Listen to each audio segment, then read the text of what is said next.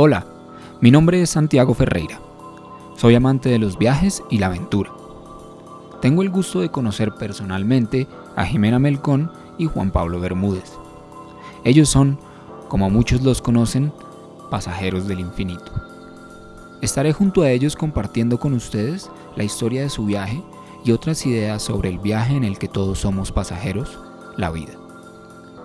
Acompáñennos a revivir anécdotas y vivencias de su recorrido a través de América en un ya legendario Fiat 600 del año 1973 llamado Aceituna. Ellos, un colombiano de 29 años y una argentina de 28, se conocieron en el camino. Ahí los conocí yo también. Hoy, luego de un viaje de más de 3 años, 14 países y 50.000 kilómetros de recorrido por tierra, planean su próxima aventura y recuerdan conmigo y con ustedes lo que fue esta experiencia. En este primer capítulo, Jime y Juan nos cuentan algunos aspectos generales del viaje, de dónde salió Aceituna, qué los motivó a salir a explorar el mundo en primer lugar, y cómo ven el viaje hoy en día después de enfrentarse a lo desconocido por tanto tiempo. Así que si quieren conocer las respuestas a estas y otras preguntas, quédense hasta el final. Esto es Somos Pasajeros.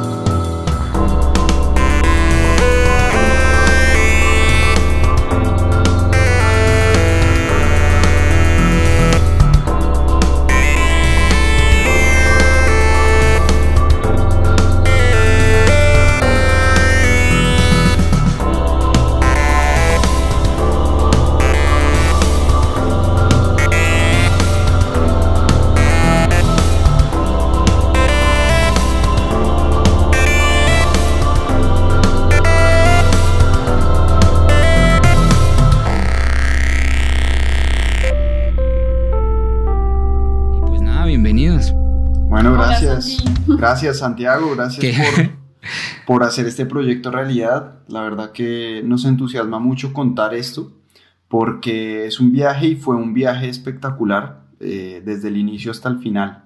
Así que nada, estamos muy, muy contentos. Realmente gran parte de, lo que hicimos eh, fue con el objetivo de compartir desde un principio, de compartir todas esas experiencias cientos de experiencias que tenemos sobre este viaje. Claro. Y inspirar, inspirar a quien, a quien podamos inspirar y a, y a las personas que nos escuchen. Sí, sabes que justamente antes de que, bueno, vos hables con Juan para poder, poder empezar con el tema de los podcasts, eh, nosotros estábamos como en la duda, ¿no? De cómo hacemos para seguir comunicando, ¿no? ¿Cómo hacemos para seguir llegando a la gente, para que esto no quede como solamente en un viaje? Porque para mí como que llamarlo simplemente un viaje es como una definición un poco corta. Fue tanto, tanto lo que vivimos, tanto lo que pasó, lo que aprendimos, todo lo que, lo que fuimos, bueno, experimentando, que, que yo creo que tenemos no solo el gusto, sino un poco la responsabilidad de comunicarlo, ¿no? Eh, para, que, para que el mundo pueda, bueno, tener un poquito más nuestra, nuestra visión de lo que fuimos viviendo. Bueno, y, aprovecho ahí que mencionas eso porque me parece muy interesante esa, visión, ¿no? Como eh, eh, más, que, más que un viaje o lo que sea, también hay una responsabilidad atrás. Entonces, me gustaría preguntarles, eh, y bueno, a ti en particular, o sea, ¿en qué momento se convirtió en esa responsabilidad? Porque, claro, al, principio puede que hubiera salido con una idea o lo que fuera, pero a medida que fuiste experimentando pues, todas las cosas que, por las que pasaste, te diste cuenta que, uff, no, esto es una responsabilidad. Bueno, está, buena la pregunta. Eh, como vos decís, al principio el viaje eh, era algo mío, ¿no? Algo que yo quería hacer, algo que soñaba con hacer hace un montón, el hecho de salir, de viajar, de conocer, bueno, todo lo que uno sabe que trae un viaje, ¿no? Que es descubrir muchas cosas nuevas.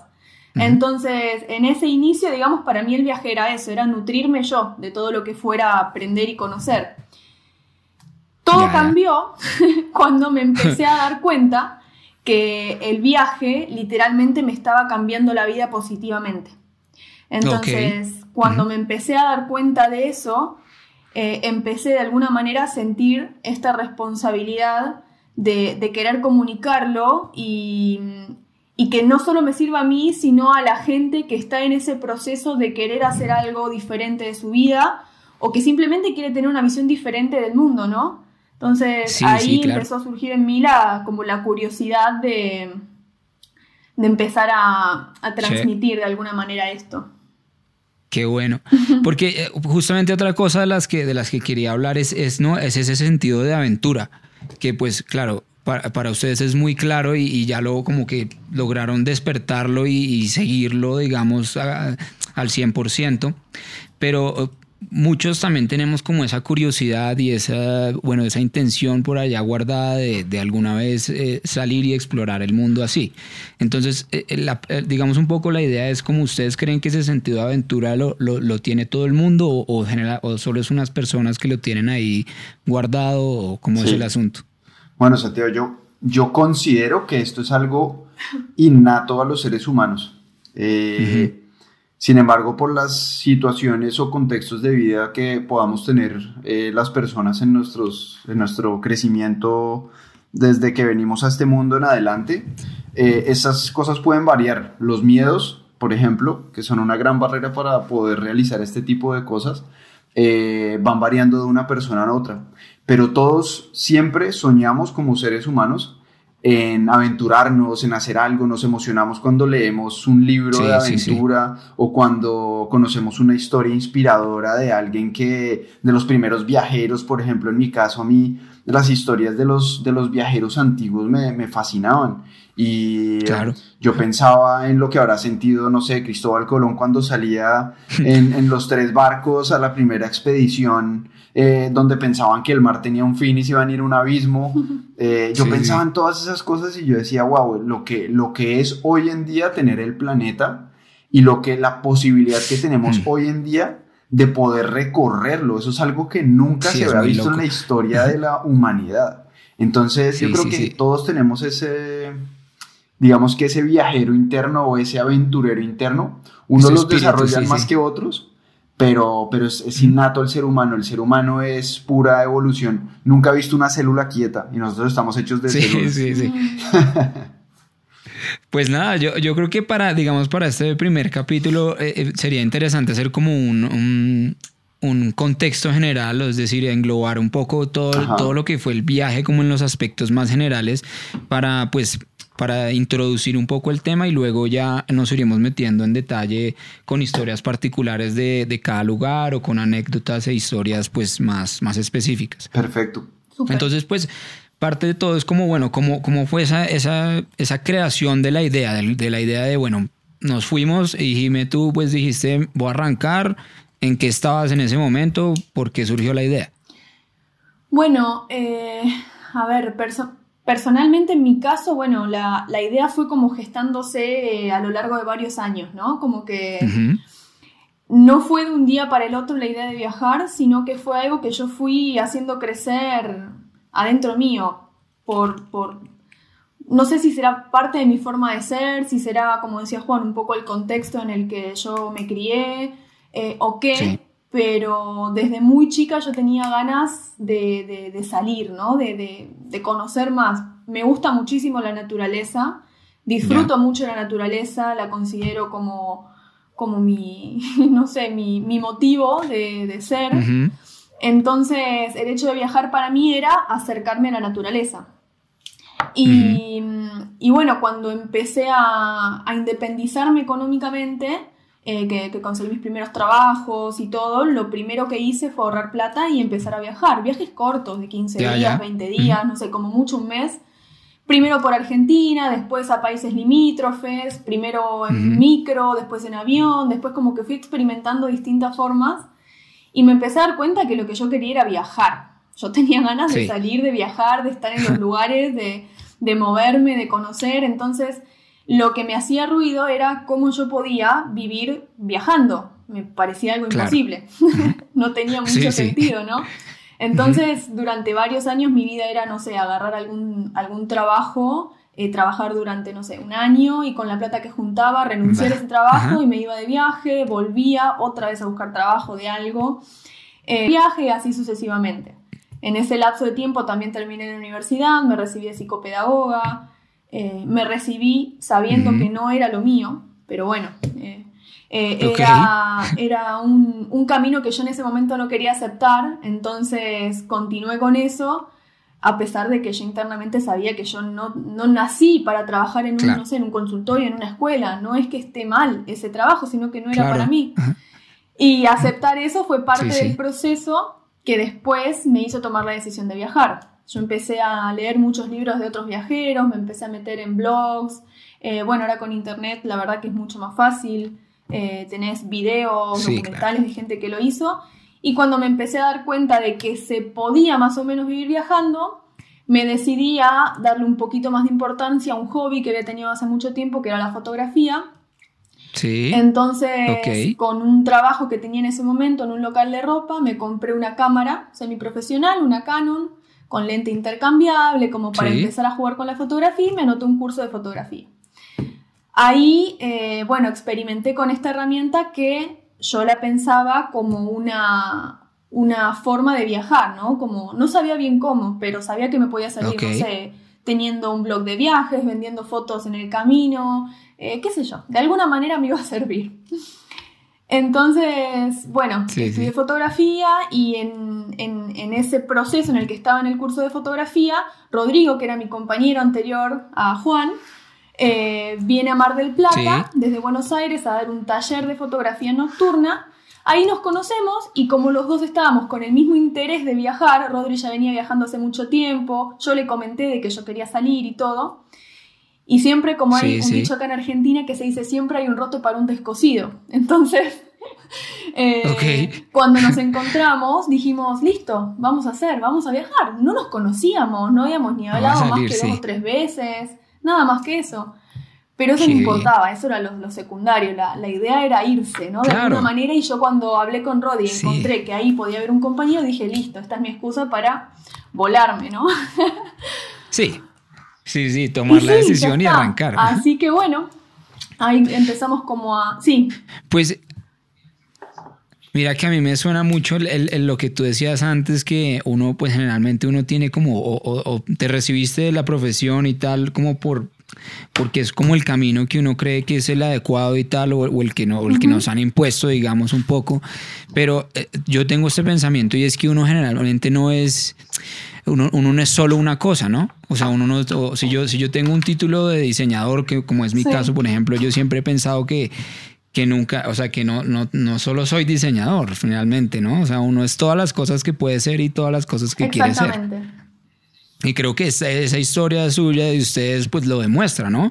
No, pues les tocó ser mecánicos por el carro, pues se volvieron mecánicos, les tocó, ¿sí? Todo lo que tengas que atravesar para el camino que vos querés seguir, lo tenés que hacer y sos eso en ese momento.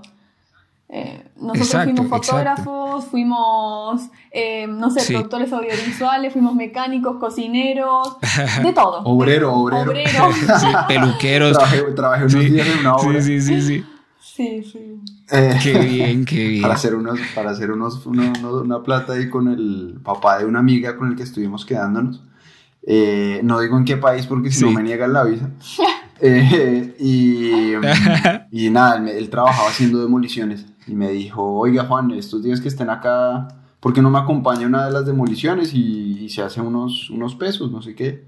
Y le dije, bueno, de una, así que estuve taladrando llenándome de polvo hasta los ojos y valorando lo que es un trabajo en un computador y estando tranquilo, sin el ruido, sin el polvo y también ganándole mucho respeto a la gente que, trabaja de esto porque la verdad que los admiro.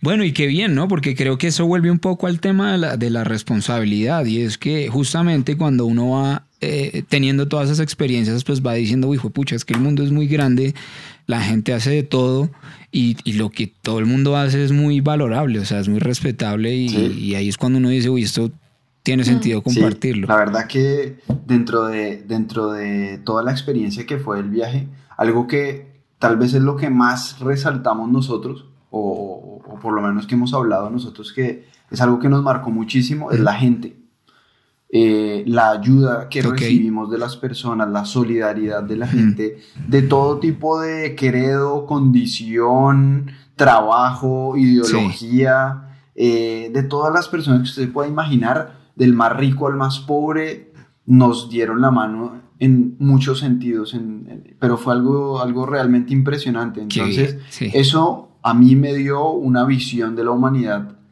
fortalecida respecto a la cual tenía antes de viajar. Yo estaba también un poco eh, desmotivado por todas las condiciones en las que ha venido sucediendo el mundo en los últimos años, pero me di cuenta que la humanidad en realidad está llena de gente, llena, llena, llena de gente buena que quiere vivir en paz, que quiere estar en armonía, que quiere vivir con su familia, eh, y, esa es la realidad.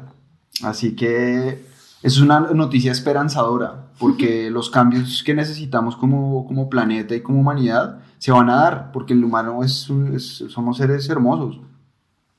Así que Eso fue algo muy bueno. Sí, y, bueno, y retomando un poco como la, digamos, el hilo de la historia, pues entonces listo, la, digamos, este, este despertar de Jimmy, pues fue una cosa que ya venía como construyéndose un, eh, durante varios años y, encontró, digamos, esas excusas o esos caminos, pues para irle dando forma al viaje, ¿no? Eh, y, entonces, bueno, también, también otra pregunta que, que, me causa mucha curiosidad es de dónde, de dónde salió Aceituna y, y, por qué demonios escogieron ese, ese vehículo. bueno, me pregunto lo mismo. bueno, no, Aceituna fue para nosotros otra muestra de que planificar no sirve de nada, absolutamente de nada. Nuestra idea era, obviamente, la típica combi Volkswagen o una similar, ¿no? Que es primero que es el icono de los viajeros, ¿no? Y nosotros como íbamos a como, sí, sí. como nuestros primeros pasos en la vida nómade, queríamos experimentar con la combi Volkswagen porque queríamos sentir eso. Pero claro, vivimos en Argentina y lamentablemente en Argentina esa combi está extremadamente cara. Es eh, un precio que no tiene sentido. Un poco por la moda de las combis, otro poco por de colección. Entonces, bueno. Hmm. Cuando empezamos a ver los precios, ese sueño medio como que se fue difuminando un poco.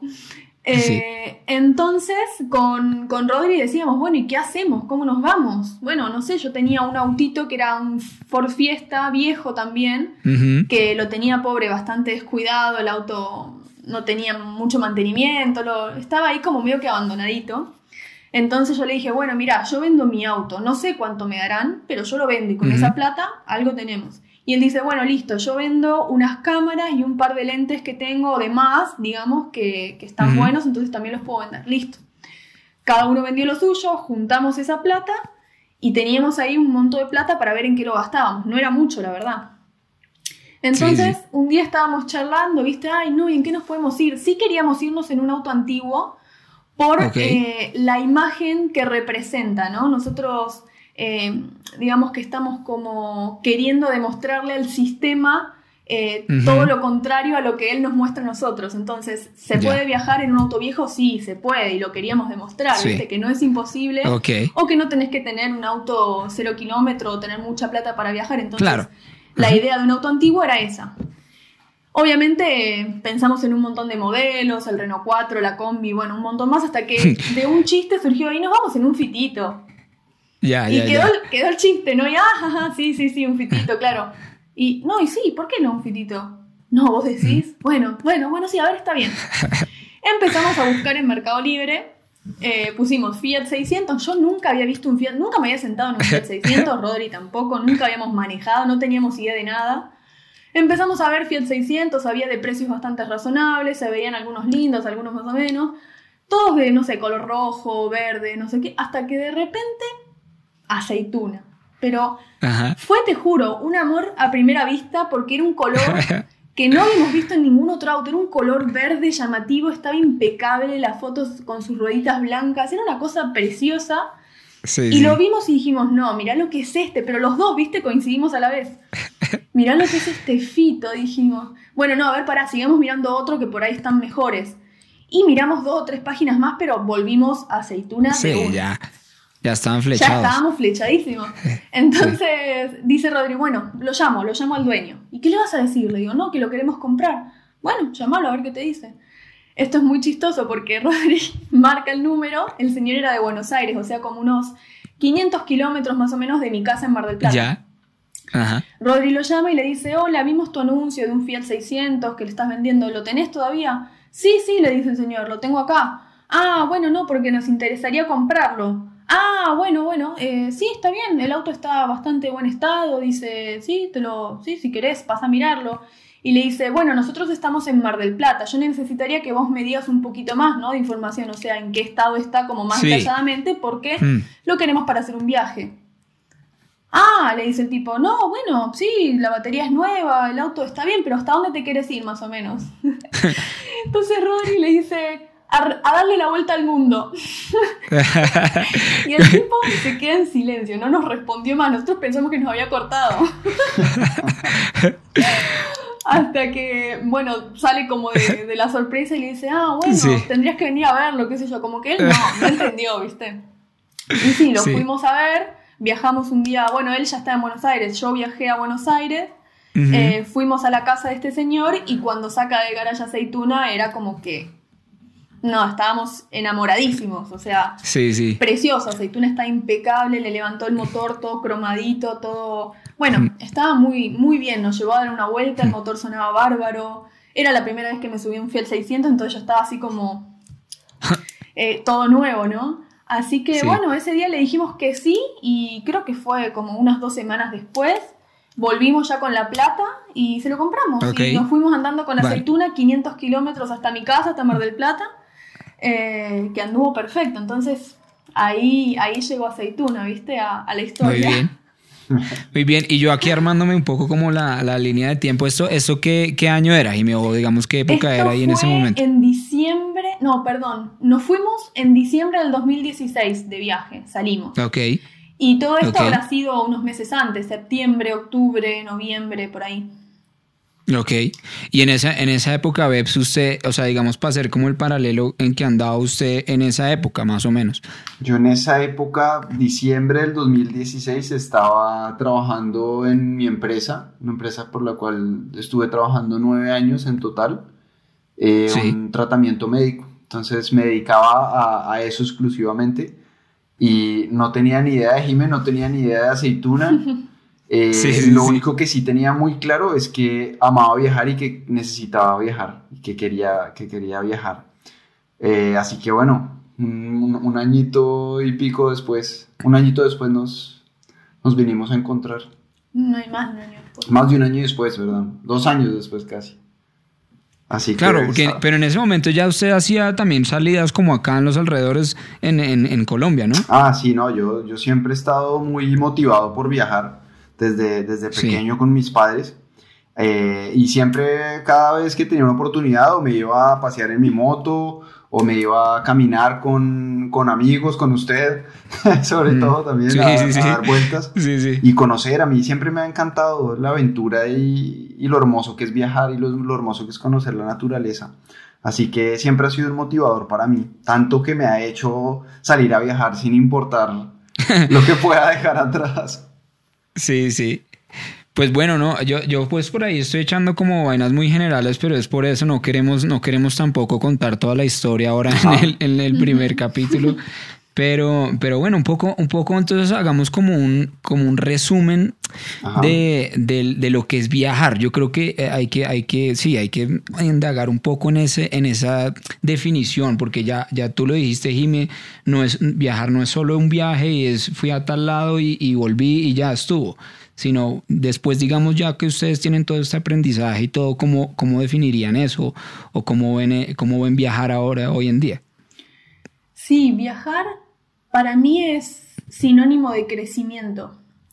Eh, viajar perdió todo el, concepto anterior que tenía, ¿no? Obviamente que uno puede hacer un viaje de turismo en algún momento de su vida y está muy bien y se disfruta, pero el viajar eh, de la manera en que nosotros lo hicimos, dependiendo prácticamente de la gente y del contexto en el que nos íbamos moviendo, es un viaje de, crecimiento constante. Eh, todos los días tenés una prueba diferente que superar, todos los días eh, como que cruzás una barrera distinta, superás un miedo, eh, un prejuicio, sea con vos mismo o con, o con los demás, porque uno, qué sé yo, se genera prejuicios de los países, de la inseguridad, del miedo de las personas, y te das cuenta que nada, nada, nada que ver es lo que vas a vivir. O sea, de lo que esperás es lo casi que lo contrario, te diría. Sí, sí, sí. Entonces, sí, para mí viajar es eso, viajar es em,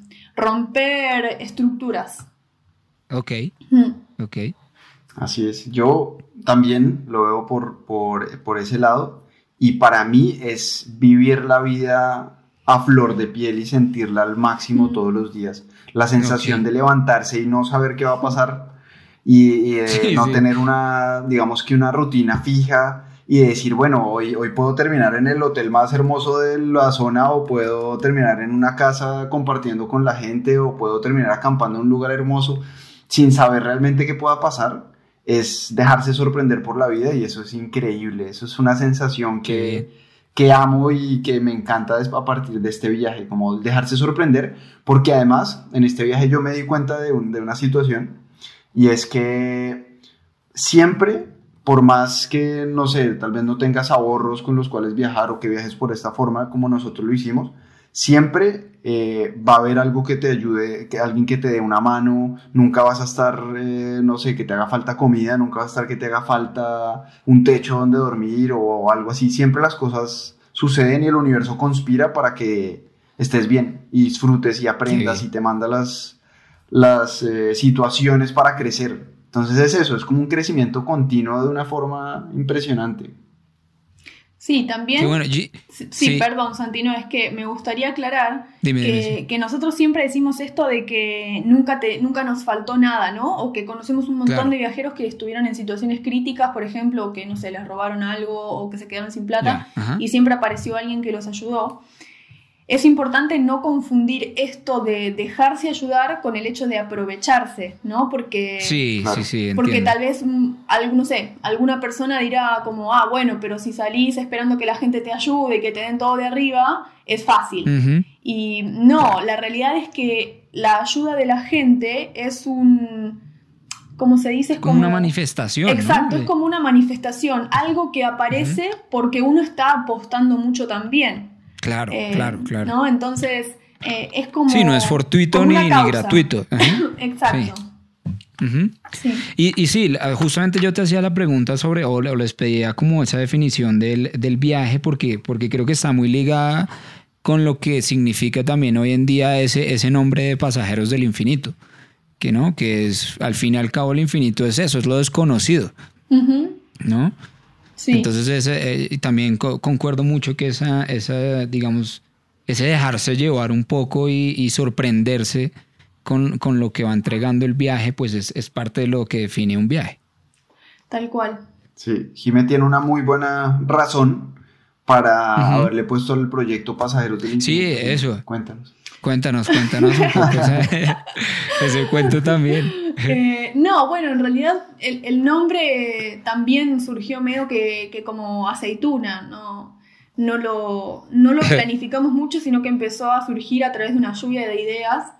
Eh, queríamos un nombre que, digamos, que identifique el viaje, pero que a la vez no sea tan simple, ¿no? Como que no sea tan lineal de, no sé, de la ruta del viaje, mm. del auto. Ya, ajá. Entonces, em, pasajeros surgió porque, ¿qué somos? Los seres humanos, ¿no? O la vida en general. Eh, somos pasajeros porque pasamos de largo.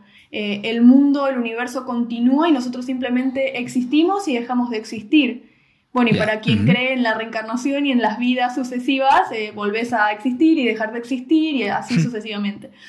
Entonces, somos pasajeros de la vida eh, y somos también infinitos porque nuestra existencia física sí tiene un límite, pero nuestra existencia espiritual es inacabable. Entonces, somos pasajeros eh, que atravesamos este universo infinito, ¿no? Que la vida misma es un viaje y nosotros somos pasajeros de esa vida y de ese universo infinito. Entonces, eh, bueno, un poco que, el nombre quería englobar eso, no solo nuestro viaje de Argentina a Norteamérica, sino nuestro viaje de la vida, ¿no? De lo que somos. Sí, claro, claro. Y entonces, bueno, aprovechemos ahí un poco para hablar un poco de, la ruta, ¿no? De por qué, se definió, digamos, esa ruta, ese, ese trayecto y, y, bueno, y cómo, y si se tuvo que modificar, cómo se fue modificando, pues a través del tiempo. Em, la idea de, hacer Argentina-Alaska es bastante simple porque Argentina está en el extremo sur del continente y Alaska es el extremo norte. Entonces la idea era recorrer la mayor cantidad de, países que podamos en este recorrido. Em, la idea, bueno, sí, era llegar hasta Alaska, después como vos decís, diferentes situaciones que también uno no esperaba, fueron cambiando esa ruta, ¿no? Cuando llegamos a Estados Unidos, que bueno, eh, ya con Juan obtuvimos eh, la visa para entrar a Estados Unidos perfectamente. Cuando intenté sacar la visa de Canadá, eh, me la rechazaron dos veces, ¿no? Entonces, después del segundo rechazo ya no hay oportunidad para volver a solicitarla para solicitarla, sí. Ah. Empezaba el invierno, en el invierno en. Canadá es imposible de transitar y menos con el auto nuestro. Entonces todo indicaba a, que teníamos que regresar. Así que bueno, el viaje en sí fue desde Argentina hasta eh, Estados Unidos. Eh, atravesamos 14 países y fueron unos casi 50.000 kilómetros recorridos con el auto. Eh, todo esto en tres años y dos meses que duró el viaje. Qué bien, qué bien, qué bien. y ahora están, ahora ustedes están de vuelta en Argentina, ¿no? Sí. Estamos eh, ahora en Mar del planeando Plata. Eh, planeando, las siguientes. Ajá. Viendo a ver qué pasa. Sí, estamos, estamos planeando las siguientes, trabajando en algunos proyectos como, bueno, como este, como el podcast. Eh, también estamos trabajando en un libro donde estamos recogiendo las, las historias eh, mejor, para mejor contarlas eh, dentro, de, dentro del mismo esquema del libro. Estamos trabajando también una serie de videos de la experiencia secuencial. Y bueno, estamos trabajando en el proyecto. La idea es seguir trabajando en el proyecto, seguir viajando, conociendo y transmitiendo. Qué bueno, sí, pues ahí está todos cuando estaremos pendientes del libro y de, y de todos los estrenos que nos tengan. Claro, claro que sí, claro que sí. Estaremos pues bueno, yo no sé si dejamos como, no sé cuánto iremos ahorita, dejar como por ahora, por acá, y pues para poder ahondar en, en, otras cosas. Sí. Ahí está la invitación para que, para que queden pendientes de los demás capítulos y, y se antojen pues de seguir la historia. Y pues nada, muchas gracias muchachos.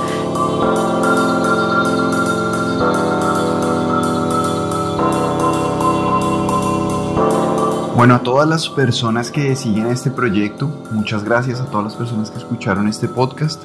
Les contamos que vienen muchos capítulos más, así que estén pendientes. Sí, esto es una pequeña introducción a todo lo que fue la aventura del viaje con, con Aceituna por América. Así que bueno, esperemos haberlos entusiasmado un poquito y que nos encontremos en la próxima. Así que estén pendientes y muchas gracias. Saludos. Chao.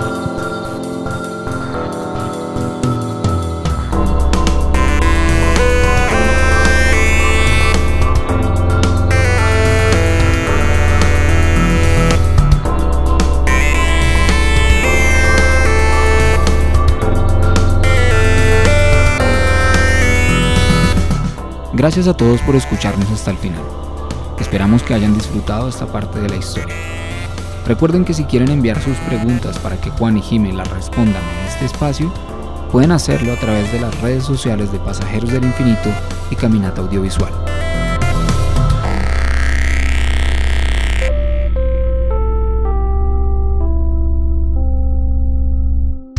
Somos Pasajeros es una producción de Pasajeros del Infinito y Caminata Audiovisual.